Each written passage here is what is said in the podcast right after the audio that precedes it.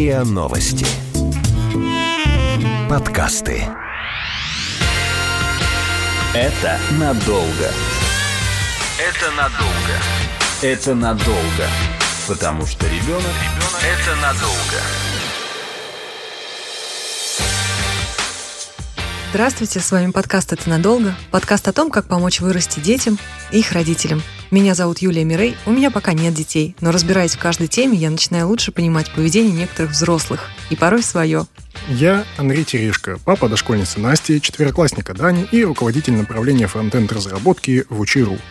Кое-что про детей я уже понял, но вопросов у меня меньше так и не стало.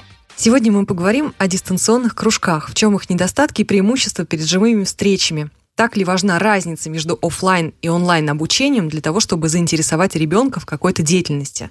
Мы поговорим об этом со старшим методистом, экспертом и руководителем отдела контента «Учи дома» Марией Аникиной и заместителем руководителя портала Activity Еду по методической работе Мариной Пашкевич. Здравствуйте. Здравствуйте. Здравствуйте. Я начну из своего опыта. Если бы меня спросили до пандемии, насколько будут полезными и интересными для моего ребенка дистанционные курсы или кружки, я бы, ну, скорее выступил скептиком. Однако за этот год, в силу обстоятельств, мой сын прошел два и заканчивает третий дистанционный курс по химии. Ну, можно сказать, что это кружки. Результаты для меня неоднозначны, собственно, вот и мне и хотелось бы их обсудить. И Первый вопрос я, наверное, задам Марии. С какого возраста вообще стоит задумываться об онлайн-формате?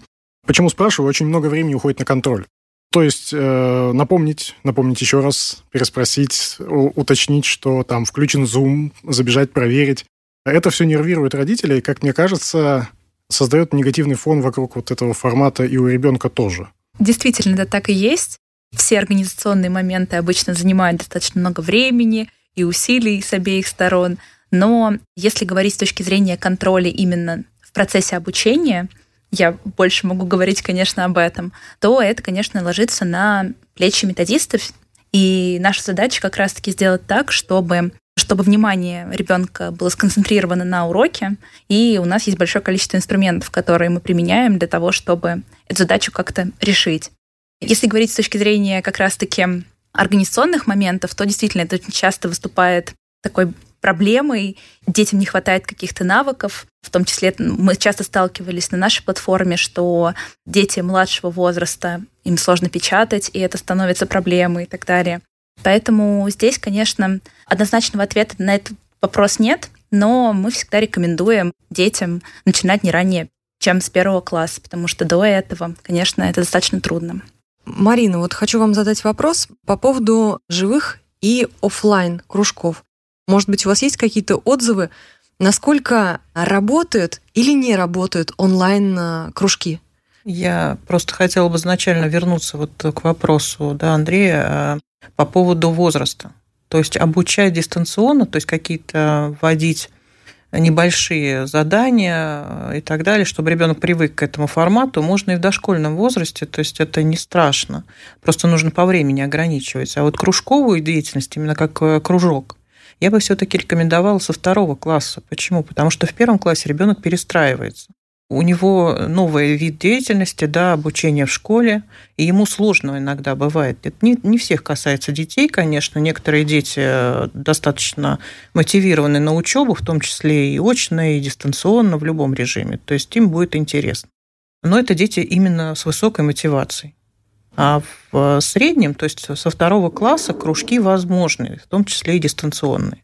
Потому что ребенок уже привык, у него уже есть навык обучения различный, а вот научить его пользоваться курсом дистанционным, понять, что это такое, можно и в дошкольном возрасте просто ограниченно по времени. Потому что все-таки ребенок-дошкольник, он, э, скажем так, достаточно гиперактивен, ему нужно двигаться. Если он не будет двигаться, это во-первых, это не ребенок-дошкольник, я даже не знаю, как назвать, но, тем не менее, как бы ограничено по времени, то есть это возможно. Как раз мы решим проблему да, навыка обращения с той же самой клавиатурой и так далее.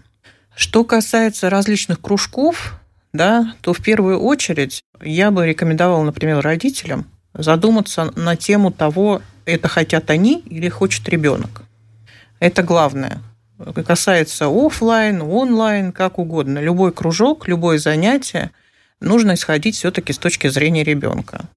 Мой личный как бы опыт, да, то есть э, когда меня спрашивали, кем я хочу, чтобы был мой сын, я всегда говорила, я хочу, чтобы он был счастливым.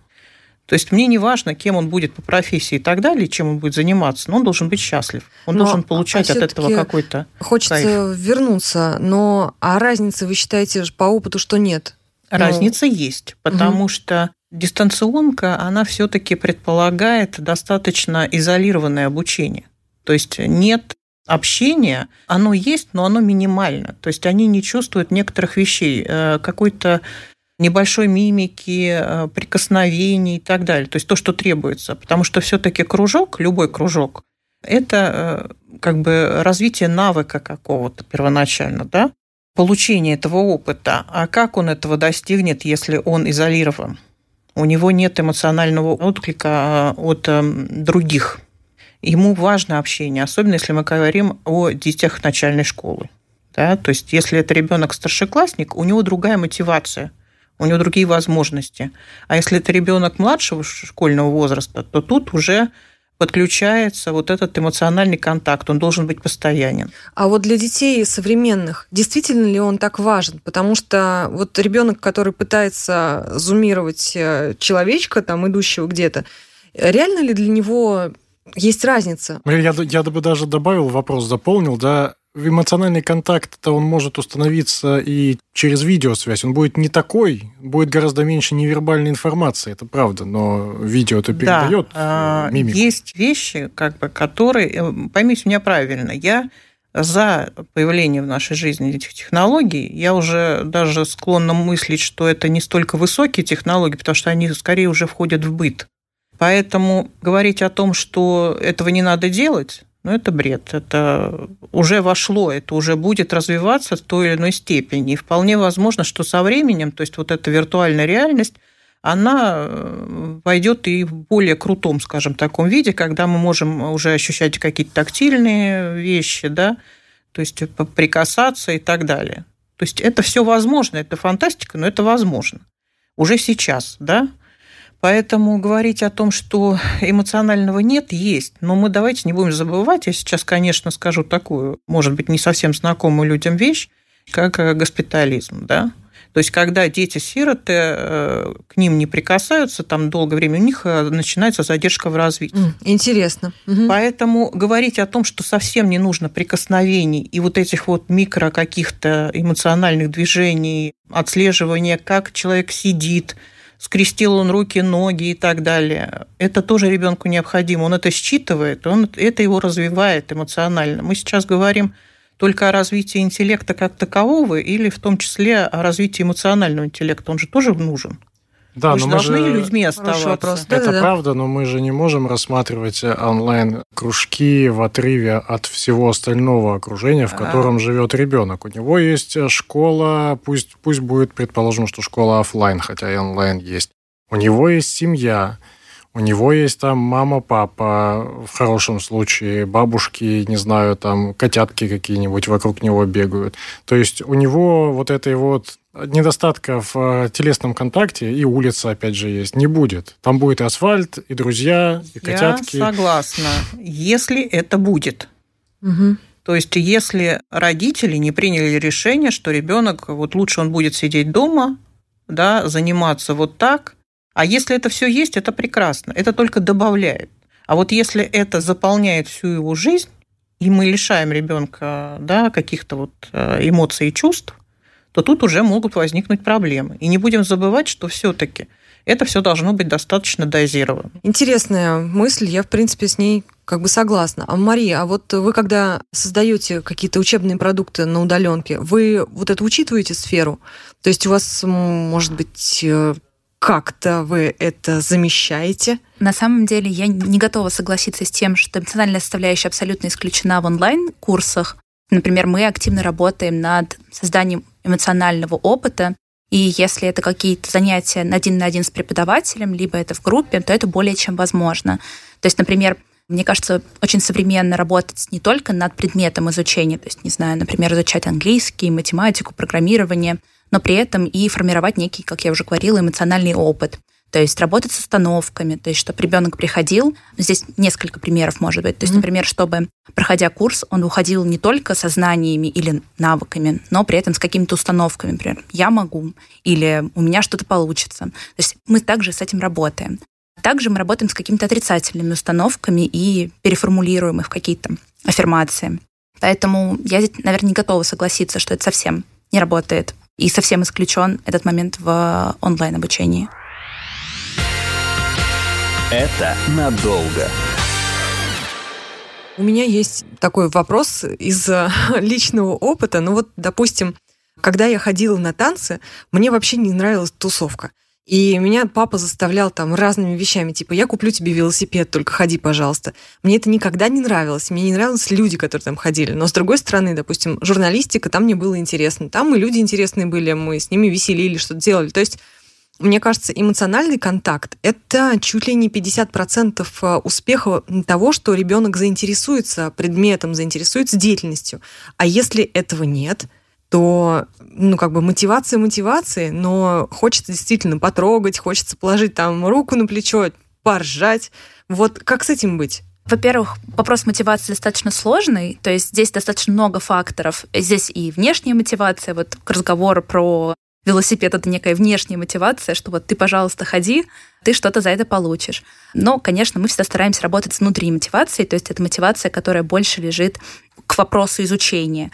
И если здесь действительно не хватает ее, то с этим будет достаточно сложно работать. То есть если просто ребенку не совсем подходит, то все равно мы не можем отменить какие-то наши внутренние предрасположенности к тому или к другому предмету изучения. Поэтому да, в любом случае с этим можно работать. Есть большое количество инструментов. Мы там стараемся как можно чаще давать обратную связь нашим ученикам и выстраиваем это таким образом, ищем, где эта мотивация падает, в каких этапах программы. Поэтому действительно с этим можно работать. Ну, еще я могу из своего опыта, опять же, добавить про эмоциональный контакт, коль уж мы об этом и, в принципе, о коммуникации, что вот, опять же, у меня дочь, если что, у меня ходит младшая, то есть только на офлайн. Есть онлайн ее пока сложно занимает, скажем так. А давай напомним, сколько ей лет? Э, ей пять лет. Угу. Сын, опять же, вот один из курсов, который он проходил, или кружков, была космонавтика. Вот, они там рассматривали всякие интересные вещи, думали, как, зачем устроены станции так, как они устроены. И одна из важных частей там была эта групповая динамика. То есть э, там была группа детей, и они между собой вполне себе активно контачили. Некоторые из них контачили после этого где-то в Телеграме, там переписывались, обменивались э, какими-то мыслями. То есть вообще, если правильно подойти, как мне показалось после вот этого курса, если правильно подойти к проектированию таких вещей, то они вполне себе дают, ну, если не тактильное ощущение, то эмоциональную вот эту вот э, связь они точно дают, э, которая детям необходима. И с другой стороны, опять же, вот кружок химии, который меня очень сильно поразил, там в контексте кружка еще, ну, вместе с э, занятиями виртуальными присылается большой ящик такой с химическими реактивами. Заходишь в квартиру, а в квартире пахнет как будто там пожар. Первое время было стремновато, вот, но то есть там проводятся реальные химические опыты. Под присмотром, естественно, там с контактом ну, родителя. Вообще опасно так, когда родителей дома нет. Очень так было тревожно, но на самом деле там все достаточно хорошо продумано, и в плане безопасности в том числе. И там прям весь спектр ощущений тоже есть. И тактильный, и нюхательный, не знаю, как правильно сказать. Так что не знаю я по поводу ощущений. Слушай, ну вот то, что а, ты сейчас рассказал, оба, это все у него онлайн было, да? Да. И он э, заинтересовался, сейчас ему вот 12, да? Да, будет. Вот. И он продолжает этим заниматься, ему кайфово, то есть прямо он ушел туда? Ну да, и то, и другое его заинтересовало. Он, в принципе, с удовольствием э, ходит на эти занятия, там проблема только с организацией. Угу. Даже вспомнить, во сколько нужно, это отдельный курс нужен. Вот на самом деле здесь добавлю про комьюнити немного. Мы сейчас разрабатываем курсы для подростков, для средней и старшей школы, и как раз-таки там эта активность, э, общение выходит на высокий очень приоритет. И, соответственно, мы здесь как раз-таки сейчас разрабатываем какую-то систему, модерируемую систему для них, для общения. И пытаемся тоже создать вот это самое комьюнити, чтобы решить эту задачу. Для младших школьников мы тоже попытались решить эту задачу, эту проблему с помощью разговорных клубов. То есть у нас есть один на один уроки по английскому, и мы решили, что особенно во время дистанционки эта проблема стояла очень остро, и детям не хватало общения, и постарались решить ее таким способом, при этом еще закладывая свои какие-то методические находки в этом. И на самом деле очень здорово, что дети со всей России могут собраться и поговорить на английском. Это действительно сработало очень хорошо.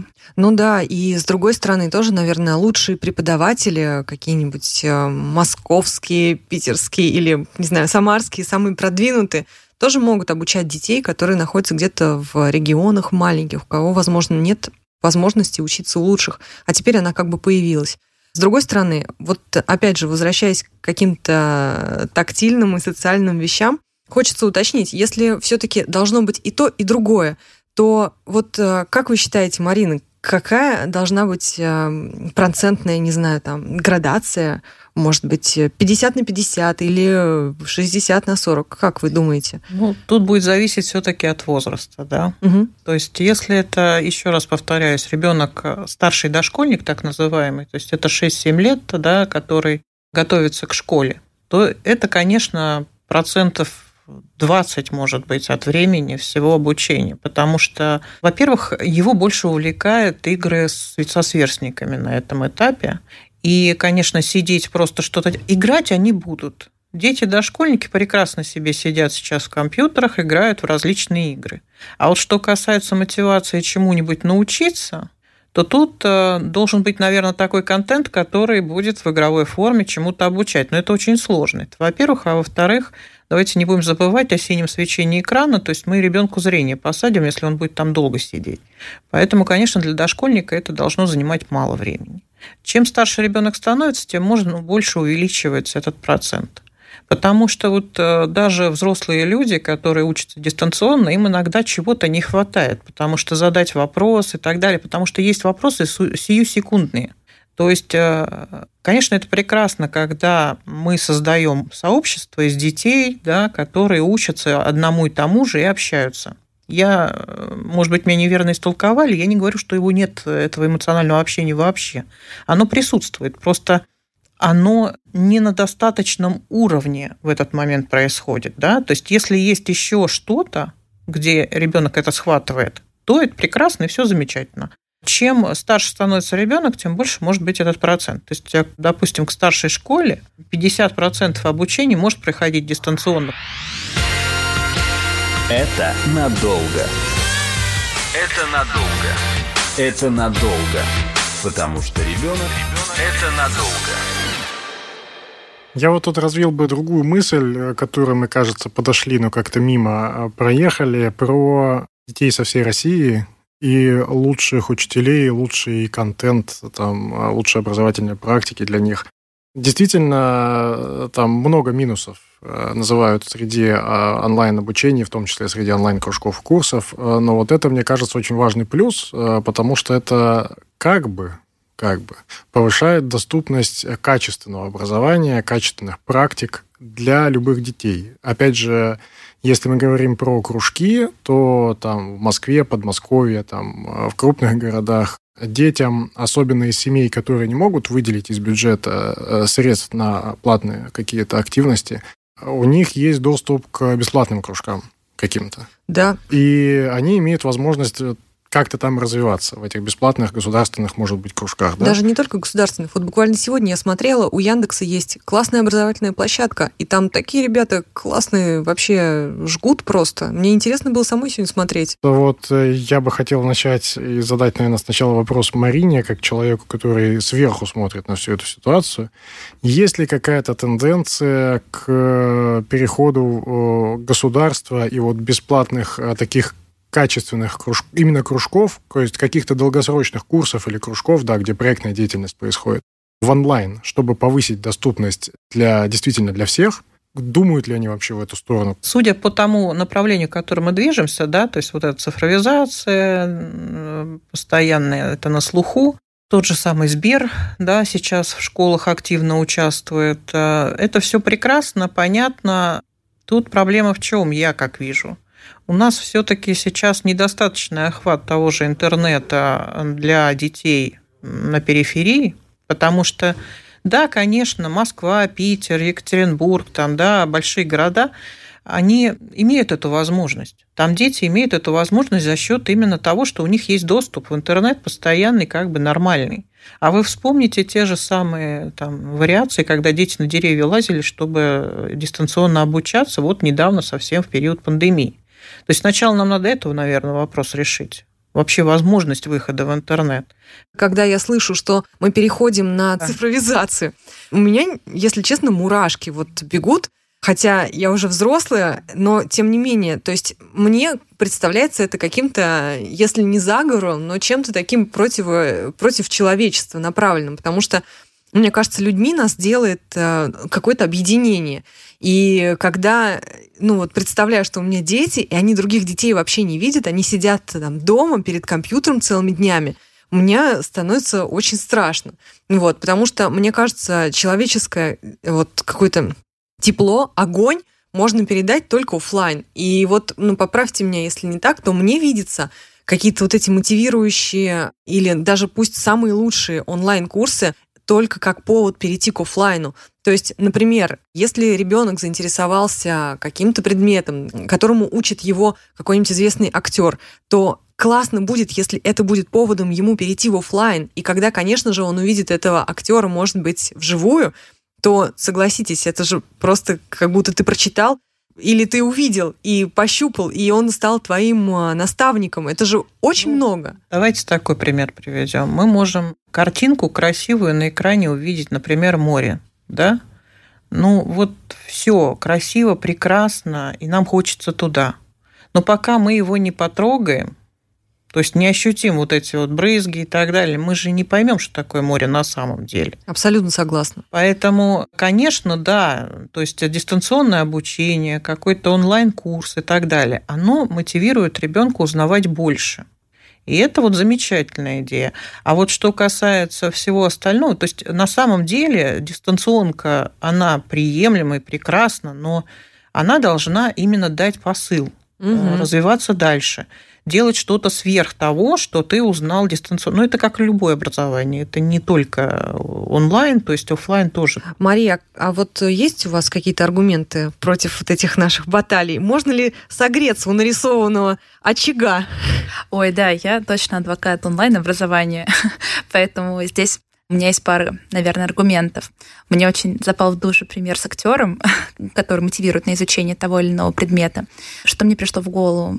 Я бы еще поговорила про охваты детей, которые позволяют как раз-таки обучаться и онлайн-образование, и офлайн образование. То есть действительно, наверное, больший эффект для одного конкретного ребенка будет иметь этот самый актер, который сидит вот перед ним и рассказывает ему. Но при этом на самом деле очень сложно измерить, как конкретно это влияет на что такое более эффективный или более четкая эмоциональная реакция, более сильная эмоциональная реакция. То есть действительно достаточно сложно.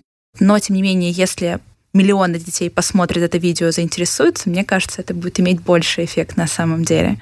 Поэтому онлайн-образование в этом плане действительно позволяет учиться у лучших, в лучших институтах проходить какие-то программы. Сейчас есть большое количество сайтов, которые позволяют проходить лучшие программы лучших институтов по всему миру.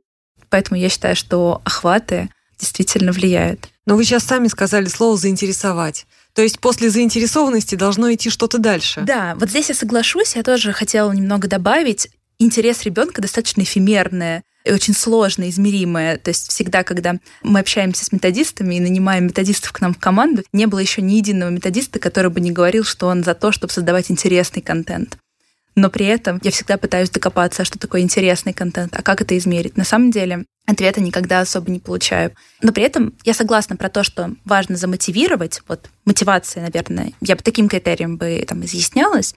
Но, тем не менее, опять же, один из элементов вот этой вот внутренней мотивации, про которую мы говорили, там много составляющих, там и сложность того контента, который проходит ребенок той программы, которую он проходит. То есть там много составляющих. Интерес и как раз-таки вот эта заинтересованность один из них. Тут есть тоже много инструментов, как заинтересованность можно добиваться. Но при этом я считаю, что даже если программа побуждает ребенка идти изучать дальше, ему нужны инструменты. А что, а как мне изучать дальше? То есть программа любая должна также учить ребенка и давать ему, опять же, вот то, о чем мы говорили уже, не только давать какие-то предметные знания и умения, но и какие-то метапредметные, то есть как раз-таки учить его исследовать информацию. Если у него будет эта мотивация, у него будет желание исследовать, но при этом не будет инструментов, как это сделать, в любом случае достаточно сложно. Эта мотивация рано или поздно пропадет. Угу. Ну, насколько я понимаю, если бы вернемся все-таки к кружкам, то, опять же, там мое понимание, да, что кружки, они же про все-таки проектную деятельность. И там развиваются конкретные компетенции, например, там а, постановки проблемы, потом а, выработки гипотез по решению этой проблемы, потом применение на практике там чего-то с помощью эксперта, возможно, который там помогает, чтобы решить эту проблему. Навыки презентации, если мы говорим о современных кружках, там вот это еще в конце есть. То есть надо презентовать, э, надо рассказать. И все это вместе, каждый из этих пунктов выполняется в команде. Это еще командная работа, которая очень важна. Мне кажется, вот мы сейчас с компанией работаем на удаленке, что все эти навыки можно развивать дистанционно. Безусловно, мы э, все эти навыки применяем для того, чтобы э, менять реальный мир, естественно. Но развивать-то их именно вот сами кружки, кажется, они могут вполне существовать в онлайне, и это вообще никак не противоречит жизни в офлайн. Это вообще немножко про другое. Вот я бы хотела здесь добавить и про проектно ориентированный подход, то есть как раз-таки о чем вы говорите, и про проблемно ориентированный подход, то есть они немножко разные, но примерно об одном. Мы стараемся, например, сейчас мы активно исследуем, мы сейчас даем курс для школьников первого-второго класса по английскому, предмет сам по себе достаточно практикоориентированный, поэтому мы стараемся туда тоже внедрять этот самый подход, и в онлайне он тоже работает достаточно хорошо, поэтому вопрос, можно ли это, абсолютно можно. Главное тоже понимать, какой есть инструментарий и хорошо им пользоваться. Ну что, давайте тогда подведем итоги нашей беседы. Я все-таки, наверное, подведу итоги для себя.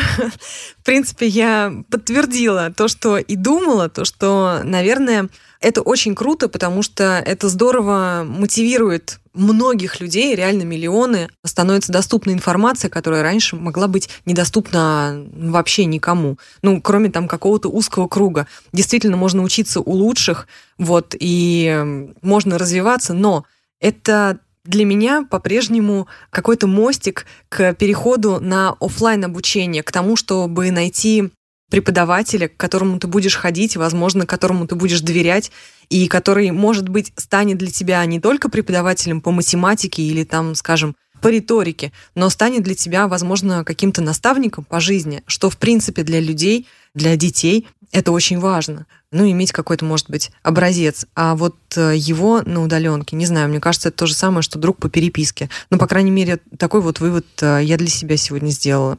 У тебя, Андрей, какие мысли на этот счет? Ну, я вспоминаю историю. Друзья по переписке вообще очень много чего делали и становились довольно существенными маяками для некоторых личностей. Не всегда в хорошей деятельности, но в целом становились.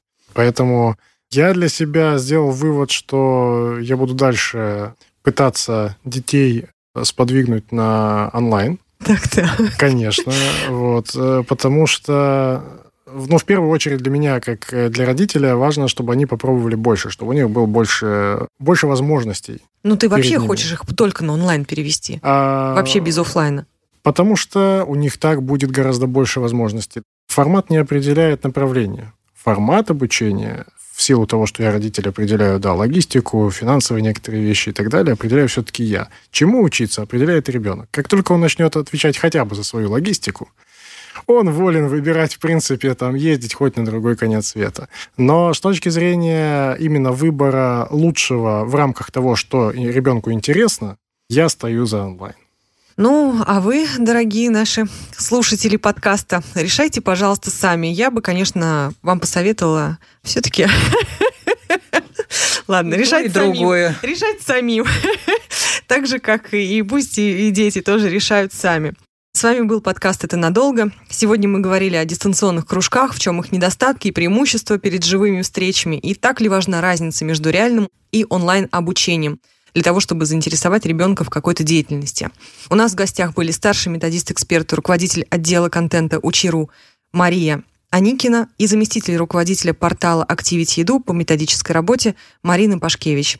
Подписывайтесь на подкаст на сайте ria.ru, в приложениях подкаст в App Store и Google Play, Яндекс Музыки или смотрите нас на YouTube-канале РИА Новости. Комментируйте и делитесь с друзьями. Будем и дальше помогать расти детям и их родителям. Это надолго. Слушайте эпизоды подкаста на сайте ria.ru в приложениях Apple Podcasts, CastBox и SoundStream. Комментируйте и делитесь с друзьями.